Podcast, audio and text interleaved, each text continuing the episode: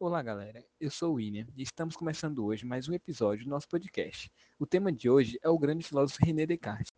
E os convidados da vez serão nossos queridos colegas, Lucas, Maria e Marcos. Olá, meu nome é Lucas Vitor, eu sou aluno da turma 122 de Edificações do Instituto Federal da Bahia.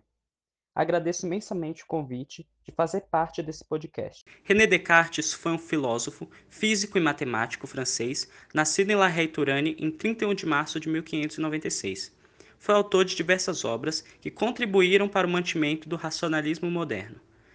Olá, galerinha. Meu nome, meu nome é Marcos. Eu vou falar um pouco sobre o mecanicismo e o racionalismo do Descartes. Olá, meu nome é Maria Eduarda, eu tenho 16 anos e estudo no IFBA desde 2019 e eu sou uma das componentes do grupo que vai falar hoje sobre René Descartes. Eu tenho uma grande curiosidade sobre as meditações metafísicas e a realidade das coisas. Físicas. Nessa obra, o autor parte de um desconforto com o saber da época acerca das verdades empregadas pela sociedade e o conhecimento dos mesmos. Descartes, então, adota o método da dúvida como principal ponte para a obtenção da verdade, com a adesão da dúvida, em primeira instância, podemos distinguir o que é tomado como verdade do que é ilusão. Nós estaremos sendo assim mais crentes em nós mesmos e as realidades das coisas à nossa volta, sempre tomando a dúvida como guia para garantir a nossa fonte de conhecimento, questionando toda a verdade que nos gere um mínimo de dúvida. Com esse pensamento acumulado, Descartes afirma então que não podemos ter certeza absoluta de nada à nossa volta. Citando o sonho como principal referência, ele discute a realidade de tudo, até da própria existência. Ora, como podemos garantir que estamos vivendo esse momento e tudo não passe de um sonho ou uma ilusão? Não podemos tomar tudo como verdade de imediato, nem deixarmos nos persuadirem de forma a impedir nossa capacidade de pensar por conta própria. Ah, sim, deu para entender legal. Mas e o problema do método? Conduzir um pensamento é, pelo que é mais fácil até o mais difícil, até ter a certeza de que tudo esteja claro e nada seja omitido. A obra teve impacto enorme sobre a humanidade e é pioneira na busca de afirmar que todos os homens têm capacidade lógica de pensar com a razão. A frase-chave para esse pensamento é a famosa penso logo existo, que se tornou marca registrada na história da filosofia. Apesar de tudo, o método apresentado por René Descartes em sua obra apresentava problemas. O homem não pode alcançar a verdade absoluta contando apenas com seus sentidos. Sendo isso, tendo isso em mente, Descartes pensou em uma maneira mais elaborada de obtenção da verdade, não apenas dependendo puramente dos nossos sentidos humanos. Então, Maria, agora eu queria que você me explicasse um pouco quais são as etapas do método cartesiano. E como explicar o sujeito pensante, o corpo. Bom, para Descartes, a mente é autônoma de seu corpo. Cada um é formado e constituído por substâncias distintas, sendo o corpo de sujeitos pensantes mantendo uma forma específica, como, por exemplo, o possível formato de uma pinça que o ser humano pode fazer a partir do indicador e o polegar. Esse corpo ele é divisível em diversas partes, enquanto em relação à consciência, ela é formada de um material metafísico, por isso, ela não pode ser dividida da mesma forma que o corpo é, sendo ela constituída de um único conjunto espiritual e que não existe nada comparado a ela, segundo o filósofo.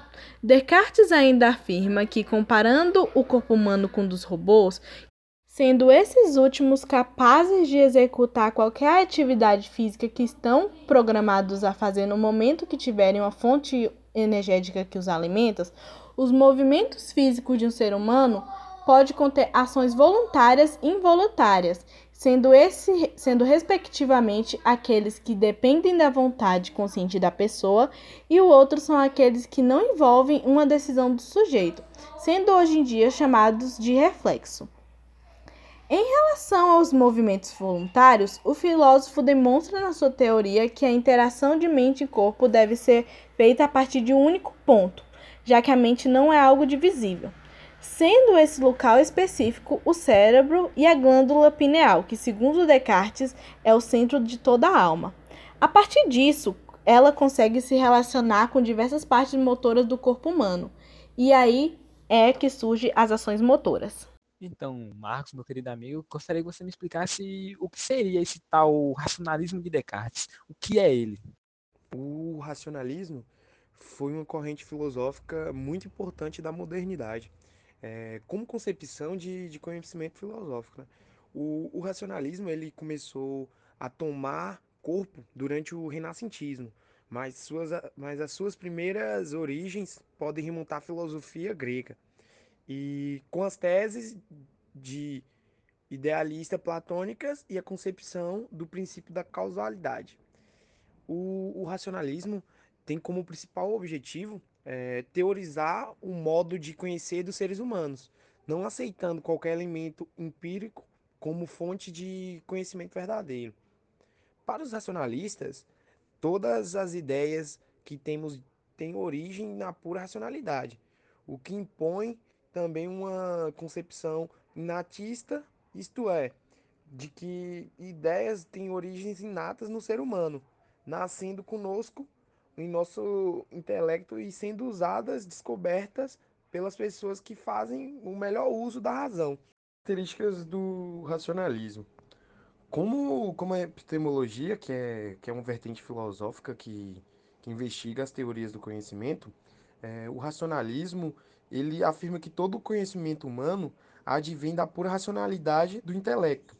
E as experiências práticas para, racional, para os racionalistas é, não têm valor cognitivo, podendo inclusive enganar-nos e oferecer impressões errôneas.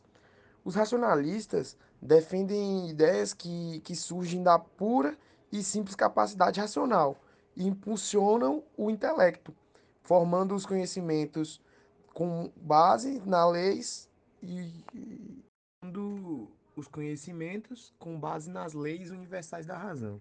E esse mesmo racionalismo, ele foi iniciado por Descartes e como, como movimento de, de aproximação de algumas teorias ou algumas concepções da matemática, da metafísica e da filosofia. E a partir daí, Descartes ele queria chegar e obter um método para atingir o conhecimento verdadeiro.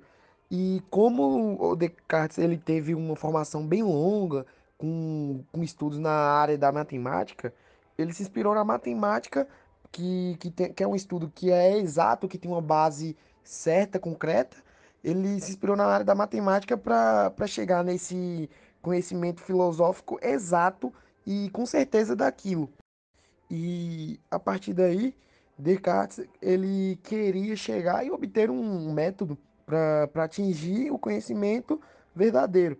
E como o Descartes ele teve uma formação bem longa, com, com estudos na área da matemática, ele se inspirou na matemática, que, que, tem, que é um estudo que é exato, que tem uma base certa, concreta. Ele se inspirou na área da matemática para chegar nesse conhecimento filosófico exato e com certeza daquilo. O problema de, de Descartes era é, como que, que ele ia chegar a, através de um método que era seguro e com uma base bem sólida nesse conhecimento racional verdadeiro.